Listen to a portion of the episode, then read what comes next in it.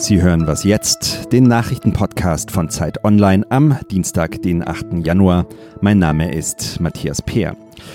Wir verabschieden heute Robert Habecks Twitter-Account und fragen, wie realistisch eigentlich Abiturnoten sind. Zunächst aber die Nachrichten.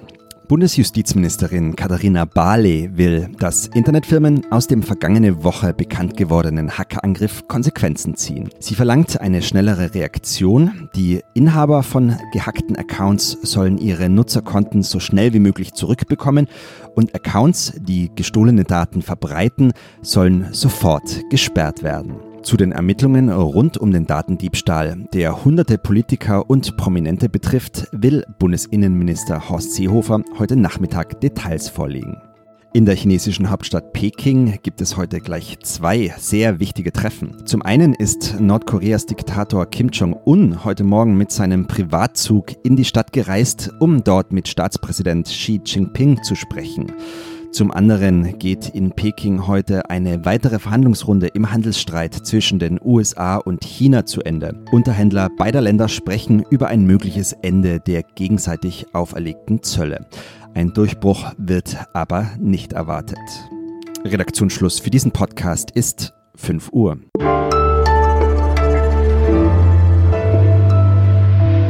Ich bin Rita Lauter, hallo und auch von mir noch die besten Wünsche zum neuen Jahr. Wie dumm muss man sein, einen Fehler zweimal zu begehen? Diese Frage richtet der Grünen-Vorsitzende Robert Habeck nicht an den politischen Gegner, sondern an sich selbst. Für Wahlkampfvideos auf Twitter hatte er zweimal Kritik auf sich gezogen, weil er sich, sagen wir, ungeschickt ausgedrückt hat.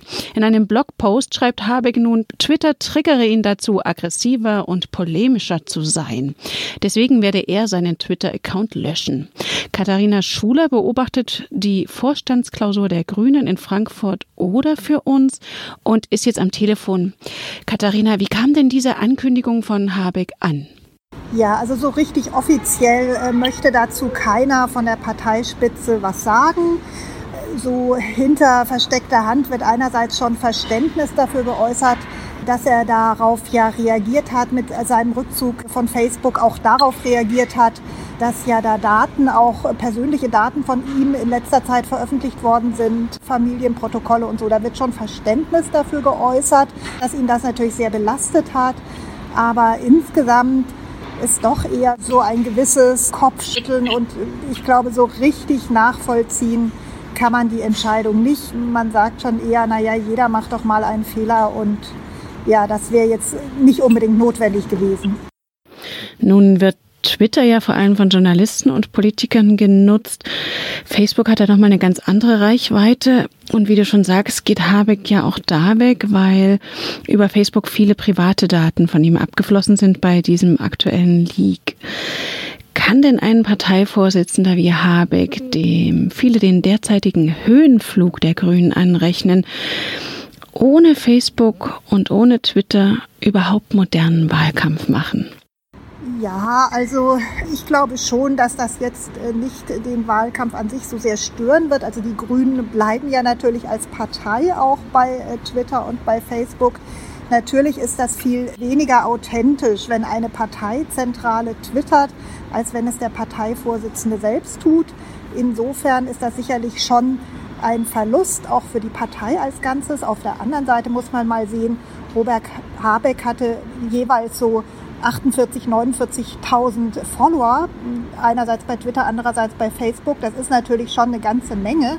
Aber gemessen an den 61 Millionen Wahlberechtigten, glaube ich, wird dieser Rückzug jetzt auch nicht wahlentscheidend sein. Und ist ja irgendwo auch ein ganz spannendes Experiment, was er da jetzt angeht. Also geht das? Kann man sich da einfach so von zurückziehen von diesen Kommunikationskanälen?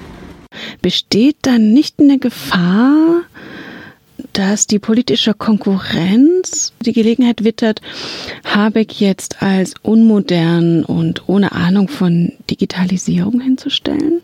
Ja, dass er keine Ahnung hat, ähm, kann man ja letztendlich nicht sagen. Also er, er, macht ja da einen ganz bewussten Schritt. Also die alle Reaktionen jetzt auch von der Konkurrenz sind bisher Unverständnis.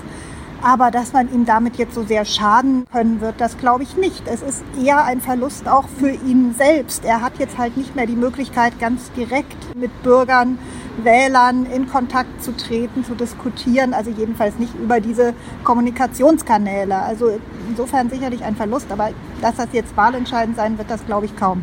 Du hast es jetzt gerade auch schon Experiment genannt. Was meinst du denn? Wie lange wird Habeck dabei bleiben oder wird er überhaupt dabei bleiben? Oder kehrt er dann vielleicht doch irgendwann zu Social Media zurück? Naja, das kann man natürlich schlecht äh, prognostizieren, was Habeck vielleicht in ein, zwei Jahren macht. Ähm, bei Facebook konnte er dann möglicherweise auch argumentieren, dass die Sicherheitsstandards besser geworden sind, dass es schwieriger geworden ist, Daten dann auch zu klauen oder zu hacken. Aber ich glaube, jetzt erstmal wird er dann schon dabei bleiben müssen, sonst würde er sich doch sehr lächerlich machen.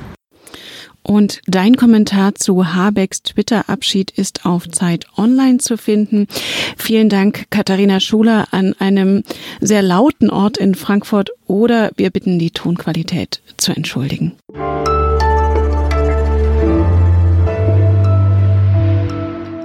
Und sonst so? Sie wollten schon immer mal Ihren Fernseher zusammenrollen oder tiefgründige Gespräche mit einem Smartphone führen, dann sollten Sie ab heute die Technikmesse CES in Las Vegas im Blick haben. Denn dort präsentieren wieder mehr als 4400 Aussteller ihre Innovationen. Viele Neuheiten werden beim autonomen Fahren erwartet. Außerdem kommen zahlreiche Produkte, die mit dem Mobilfunkstandard 5G vernetzt sind. Damit deckt die CES fast alle Lebensbereiche des Menschen ab und sogar auch den der Haustiere.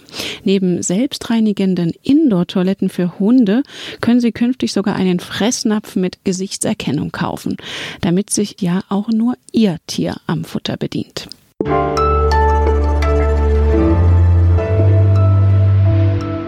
Mathe, Geschichte, Französisch. Zehntausende 18-Jährige bereiten sich gerade auf die Abiturprüfungen vor und hoffen natürlich auf eine gute Abschlussnote. Schließlich vergrößert sie die Wahlfreiheit, was etwa das Studienfach angeht.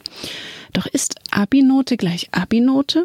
Der Philologenverband fordert jetzt eine strengere Benotung der Abiturientinnen und Abiturienten. Judith Luig, Schulredakteurin bei Zeit Online, ist jetzt bei mir im Studio. Das klingt ja erstmal seltsam. Der Lehrerverband will strengere Noten vergeben. Können die Lehrer das nicht einfach machen?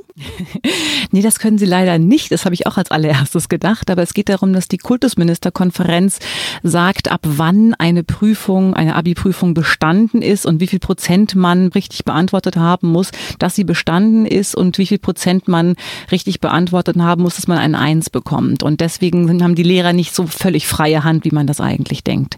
Und wie begründet der Philologenverband jetzt seinen Vorschlag? Sind diese Prüfungsvorgaben zu lax oder was ist das? Im Grunde ja. Sie sagen, dass die Schüler ein schlechtes Bild eigentlich von sich selber bekommen, wenn sie für Dinge, die gar nicht so besonders schwierig gewesen sind, zu gut benotet werden. Es ist also diese erste Idee, dass man sagt, man wertet eigentlich das Abitur ab, indem man eine zu gute Note für gar nicht so gute Leistungen irgendwie gibt. Das ist deren eine Begründung. Aber ich glaube, der Hintergrund ist auch ein bisschen, sie gar nicht so sehr natürlich den Lehrern, die sie ja selber vertreten, auf die Füße treten wollen, sondern eigentlich der Kultusministerkonferenz, die eben 2016 ihre Benotung fürs Abitur geändert hat. Und das kommt jetzt so langsam in den Bundesländern an und dagegen wehrt sich jetzt der Lehrerverband. Und können wir das mal konkret machen? Was gilt denn zum Beispiel als bestanden? 45 Prozent der Abiturfragen muss man beantwortet haben, richtig beantwortet haben, als man bestanden hat. Und früher war es so, dass man eigentlich ab 100 Prozent richtig ein sehr gut gut bekommen hat und mittlerweile ist das auf 90 beziehungsweise 85 Prozent runtergewirtschaftet worden, wenn man so möchte. Das ist das, was eigentlich das Neue ist. Was aber in diese Debatte des inflationär guten Abiturs, über das sich ja alle beklagen, reinspielt. Ja, wenn man sich überlegt, dass man nicht mal die Hälfte richtig haben muss, um zu bestehen, wirkt jetzt nicht so ein das ist eben das, was der Philologenverband sagt. Man muss eben die Schüler auch motivieren, eine gute Leistung äh, zu erbringen. Und wenn man das zu leicht äh, verscherbelt, das Abitur, dann haben die Schüler auch keine Motivation mehr, ein gutes Abitur zu machen. Es ist ja auch tatsächlich erstaunlich, in manchen Ländern wie Berlin oder auch NRW ist die Zahl der Abiturienten mit der Bestnote 1,0 innerhalb weniger Jahre sprunghaft angestiegen. Die FAZ hat damals über eine Hochbegabungsvermehrung gespottet. Spricht das nicht für die alte Forderung nach einem Zentralabitur für ganz Deutschland? Also als ich Abitur machte, da hieß es in Hessen noch, dass man mit Singen und Springen bereits das Abitur machen kann. Also da die Kritik, dass eben die Naturwissenschaften und die Mathematik keine relevante Größe gespielt haben. Ich habe dann selber ein NRW-Abi gemacht, das war glaube ich auch nicht so ganz weit oben. Es gibt in der Tat jetzt einen Schritt hin zu mehr Transparenz. So immer noch gibt es kein richtiges Zentralabitur in Deutschland. Das würde auch bedeuten, eigentlich ein Zentralabitur ist eigentlich, dass an einem Tag alle Schüler dieselbe Prüfung schreiben.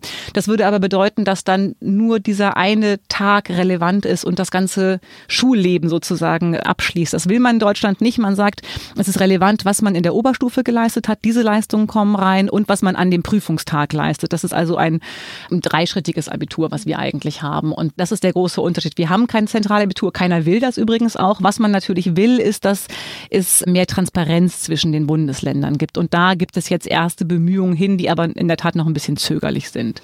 Also mehr Transparenz in der Hoffnung auf mehr Vergleichbarkeit. Dein Interview mit dem Philologenverband erscheint heute auf Zeit Online. Vielen Dank, Judith Luig. Dankeschön. Das war Was Jetzt, der Nachrichtenpodcast von Zeit Online. Sie erreichen uns unter wasjetzt.zeit.de und wenn Sie mögen, hören wir uns morgen wieder.